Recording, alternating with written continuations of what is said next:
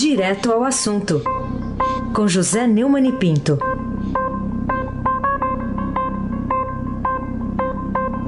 Oi, Neumani, bom dia. Bom dia, Heisen Abac, o craque. Bom dia, Carolina Ercolim, tintim por tintim. Bom dia. Bom dia, Almirante Nelson e o seu pedalinho. Bom dia, Diego Henrique de Carvalho. Bom dia, Moacir Biasi. Bom dia, Clã Bonfim, Manuel Alice, Isadora. Bom dia, ouvinte da Rádio Eldorado 107.3, o melhor ouvinte. Vai ser abaque, o craque. Ô, Neumann, vamos começar falando de um tema quente aqui mesmo, né? Procuradores da Lava Jato dizem que Aloysio Nunes Ferreira, ex-ministro, ex-senador, procurou Gilmar Mendes, ministro do STF, para ajudar o Paulo Vieira de Souza, que aliás, daqui a pouco você vai falar da segunda condenação dele. Mas primeiro, como é que são essas conexões aí? Os procuradores eh, estão pedindo ah, ao Supremo, né? aliás, estão pedindo à Procuradora-Geral para pedir ao Supremo, para requerer ao Supremo, que o, o Gilmar Mendes seja afastado de relatorias que digam respeito a Paulo Vieira de Souza. Quem é Paulo Vieira de Souza? Paulo Vieira de Souza é um mané. Paulo Vieira de Souza é um instrumento, um, um atravessador, um intermediário. Eu era diretor da dessa. Você acredita que um diretor da dessa pode manipular verbas é, de obras rodoviárias, como o Rodoanel, Rodoanel, como o, o Heisen gosta de brincar, que o, o Alckmin falava. Rodoanel. É isso. Rodoanel. É Rodoanel. É isso. Rodoanel. É.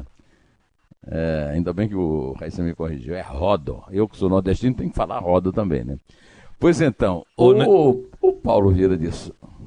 Fala, fala. Não, é que sobre o seu novo ídolo, ele falava Gabigol também, viu? Uma vez ele homenageou o Gabigol. Gabigol aqui, é. E falou Gabigol. É, né? Gabigol. É. O que importa é que ele faça gol, né? Bom, então, o, o Paulo Preto não pode ser o destinatário dessa verba. É claro que essa verba vai para os maiorais, né? E agora tem uma, um, um indício, né? Que é essa relação demonstrada eh, nos e-mails, eh, seria e-mails, né? Que a Polícia Federal descobriu na casa do Paulo Preto, é, que entregam es- es- esses apelos que o Aloysio fez. O Aloysio é quem indicou o Paulo Preto, é que tem a ligação com o Paulo Preto, é que vai ter que explicar isso também, né? O Aloysio e o Serra, que o nomeou. O Serra era governador. E o Serra está aí, caladinho, escondidinho. O Aloysio também. O Aloysio saiu do Senado, está sem cargo, está na Justiça Comum. E estava na hora desses. Estava na hora do PSDB parar de falar que o Paulo Preto não tem nada a ver com o partido, porque o Paulo Preto não tem, mas e, e, e os maiorais do PSDB que utilizaram o Paulo Preto? Eles estão achando que está tudo bem, que está tudo sob controle, que a gente acredita que o PSDB não tem nada a ver com isso? Ô, Heisen, você não gostou daquele comentário que eu fiz ontem, não? Boa. Aquele? É. Ha, ha, ha. Foi bom. É isso que eu falo pro PSD. Tucanotes do Brasil. Ha, ha, ha. E serve para Carolina vários, Ercolim, serve para vários assuntos. esse Vários, vários. É. Exatamente. É. Daqui a pouco tem mais.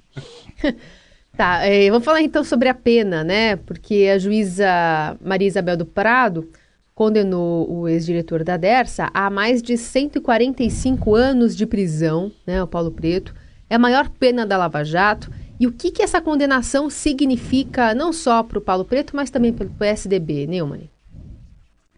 Paulo Preto foi condenado por ter desviado 7 milhões e 700 mil reais de dinheiro que era para ser destinado a desapropriados.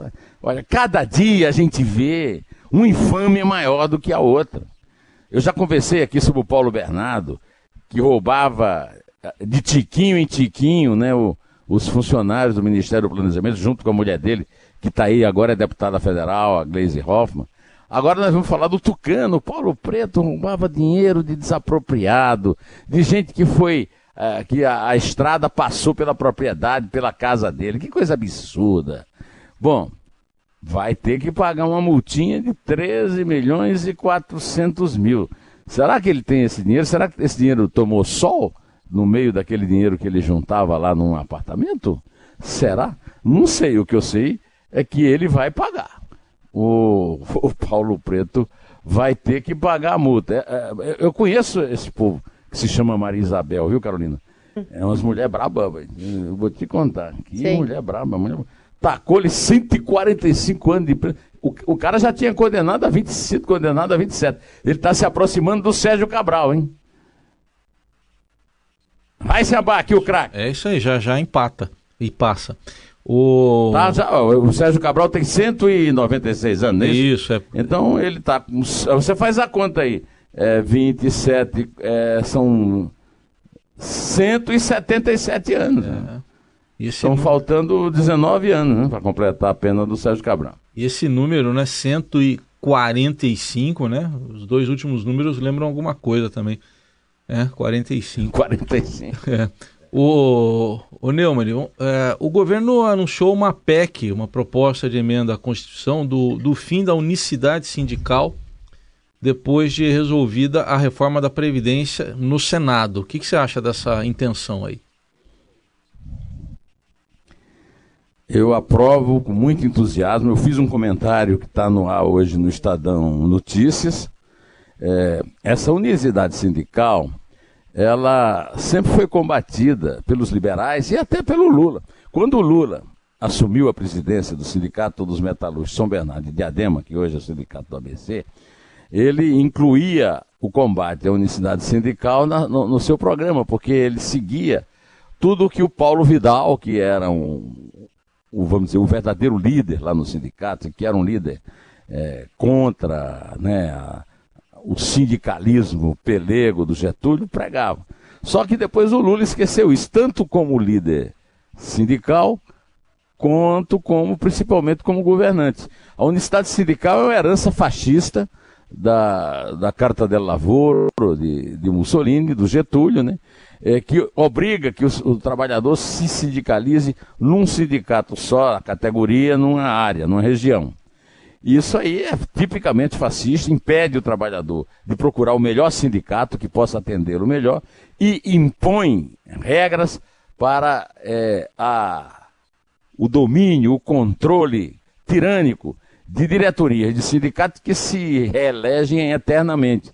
Então você está acostumado no Brasil a essa, a essa, sucessão de si mesmos. Né? Agora, o, o secretário de Trabalho e Previdência do Ministério da Economia, o Rogério Marinho, que eu tenho elogiado muito e elogio também no Estadão Notícias, está anunciando que depois da reforma é, da Previdência vem essa novidade e eu publiquei até com uma foto dos trabalhadores carregando um retrato grande do Getúlio no campo do Vasco, em São Januário, numa comemoração de 1 de maio, na época da ditadura. Carolina Ercolim, Tintim por Tintim.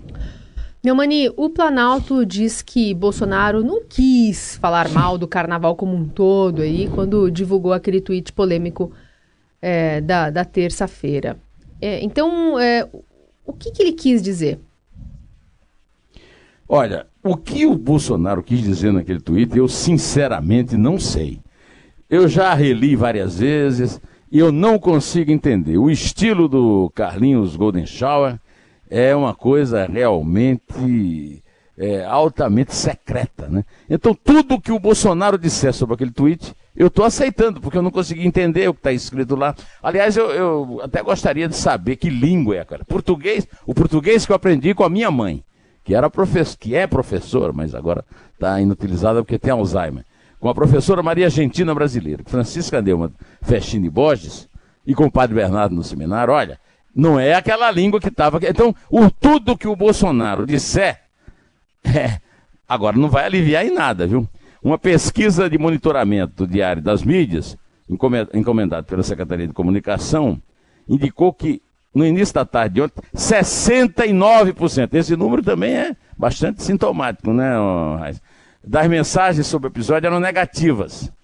As imagens provocaram uma reação virulenta, especialmente do público interno, como são classificados os seguidores do presidente nas redes sociais. É claro que não atingiu os fanáticos que estão aí chamando de esquerdopata, todo mundo que critica aquele óbvio, aquela óbvia violação à integridade dos nossos lares. Né? Olha, o, o, o Planalto chegou, inclusive, é, a soltar uma nota oficial, dizendo que as cenas do vídeo escandalizaram não só o presidente, aí resolveu escandalizar todo mundo. Né? É um crime tipificado na legislação brasileira que violenta os valores familiares e as tradições culturais do carnaval.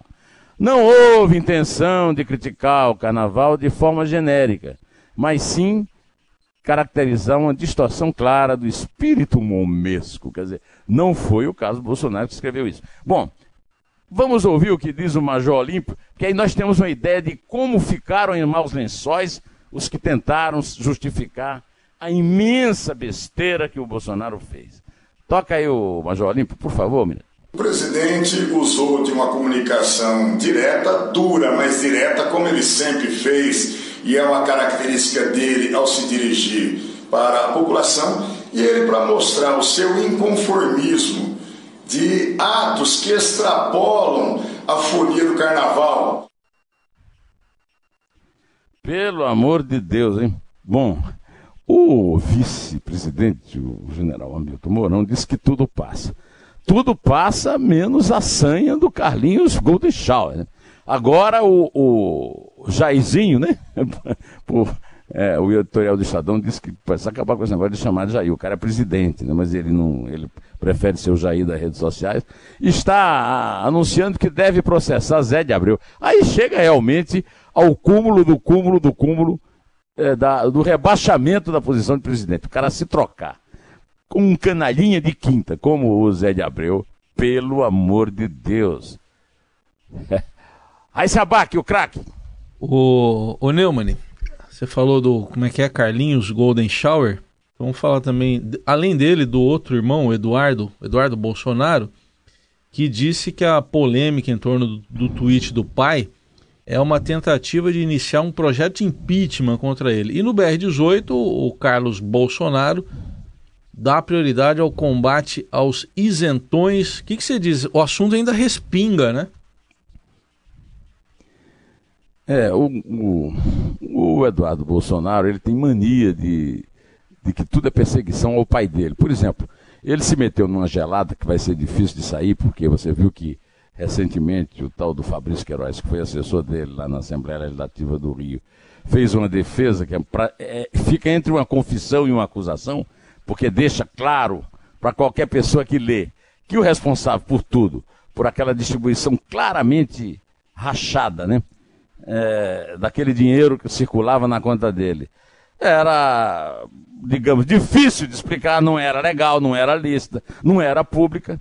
Agora vem tentar dizer que as pessoas que criticaram o absurdo que foi o pai dele entrar nos nossos lares com aquela cena que não é sexual, não é pornográfica, não é obscena, é uma cena de é, exibição explícita e, e torpe dos órgãos terminais dos aparelhos excretor e urinário, é uma tentativa de iniciar um processo de impeachment. O, o, o Miguel Reale Júnior disse isso, mas ele é uma minoria absoluta. Todo mundo já disse que isso, isso aí não tem nada a ver. É, em relação aos isentões, o, isentões, é, quer dizer que você não pode mais ser isento no Brasil. Você, ou você é esquerdopata ou você é direita chucra. Estamos mal, muito mal. Carolina Ercolim, Tintim, por Tintim.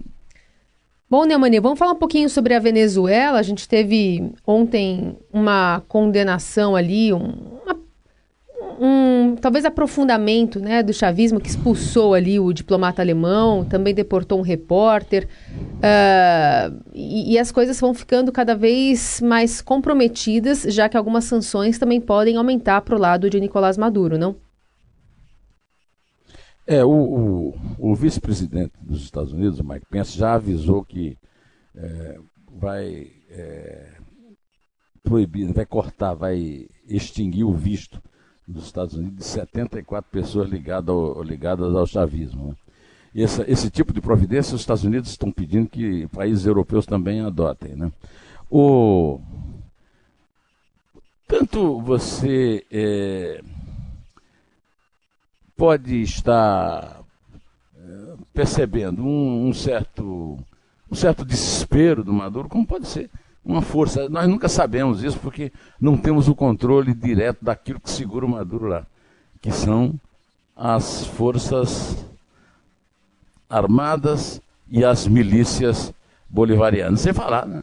na China, na Rússia e na Turquia, que até agora não piscaram. E no Papa Francisco, que vive criando um fato, factoide, atrás do outro para tira o Maduro dos títulos. Né? Ele é um, um velho chavista e agora inventou que a Igreja Católica vai, em 2020, eu imagino, uma notícia agora para 2020, abrir os documentos secretos do, do Vaticano sobre um dos seus problemas difíceis de explicar, a participação, ou, ou melhor, a omissão do Papa Pio XII na Segunda Guerra Mundial e no Holocausto. Bom, Carolina, vamos esperar para ver a, até que ponto essa situação vai chegar. Mas eu acho que ainda tem muita água rolando debaixo dessa ponte. Aí sem embarque o craque. Neumann, falando agora ainda do carnaval, escolas de samba estão querendo um, utilizar mais a Marquês de Sapucaí eh, com a administração estadual, como chegou até a cenar durante o carnaval o governador do Rio, Wilson Witzel. Também estão querendo a privatização do desfile, mas por outro lado, elas criticam o fim da subvenção da prefeitura em 2020, que foi anunciada lá pelo prefeito Marcelo Crivella. É, é contraditório isso aí? Não, não é contraditório, é, é completamente fiel a, ao que acontece no Rio, que é uma coisa. Não é contraditório, é absurdo, né? Quer dizer, você ter verba oficial, subvenção de dinheiro público para um negócio claramente administrado por bandidos, por traficantes de droga que antigamente é, faziam o jogo do bicho, que era uma contradição, mas hoje são todos, são todos traficantes. É, em vez de estar tá, é, colocando filme é, nojento, vídeo nojento no, no, no, seu, no seu Twitter, Twitter, o presidente Bolsonaro devia falar nisso, devia chamar o governador do Rio, reunir os governadores e começar a discutir essas coisas inexplicáveis do carnaval. Uh, o, o, é essa. Tem que acabar mesmo com subvenção oficial escola. Cada um que se vire, que arrume dinheiro. É, não é um grande negócio, não vem dinheiro, não vem turista para o Rio, não tem empresa é, encarregada de, é, de, de, fazer, de vender o carnaval. Então, que venda o carnaval. Não tem a menor simpatia pelo Marcelo Crivella. Muito embora imagine que até votasse nele para não votar no Marcelo Freixo. Agora, que ele tem razão nesse caso, ele tem, Carolina Ercolim. Tintim por tintim. Muito bem. Vamos falar então ainda da homenagem da Mangueira no desfile vitorioso das escolas de samba no Rio. Expõe, talvez, é, esse grande vexame, né? Dá para chamar de vexame o que a gente vai ver agora no dia 14 de março, quando se completa um ano da morte não só da Marielle, mas também do motorista Anderson Gomes. Porque ninguém ainda conseguiu entender quem foi que atirou, quem mandou né, matar a Marielle e o motorista. É um vexame para a Polícia Civil, para a Polícia Militar do Estado do Rio. É um vexame para a Polícia Federal, que já devia ter entrado nisso e resolvido. E é um vexame para os militares que passaram um ano lá, na, intervindo na segurança do Rio e não descobriram nada. É um vexame para o Raul Jugman, que vivia convocando a imprensa para contar fatos que depois não se confirmavam. É um vexame geral. Aliás, por falar em vexame, eu pedi que o almirante Nelson eh, tocasse aí uma sonora do Leandro Vieira, é lá da Mangueira, e, e, que fez uma relação do desfile da Mangueira com o, o mais novo tuiteiro de proctologia da praça, Jair Bolsonaro. É um recado político para o país todo que tem que entender que isso aqui é importante. É um recado político também para o presidente mostrar que o carnaval é isso aqui.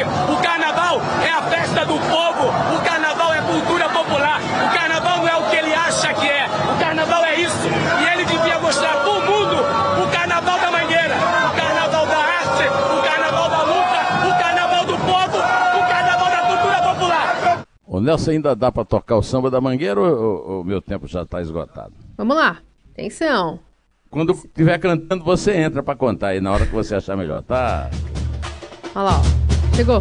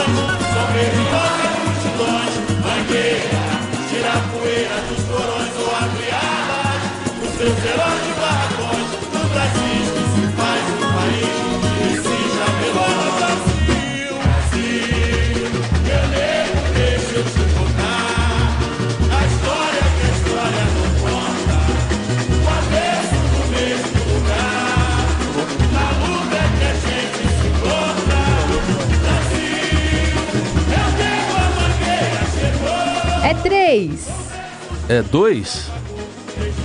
É um. Inter.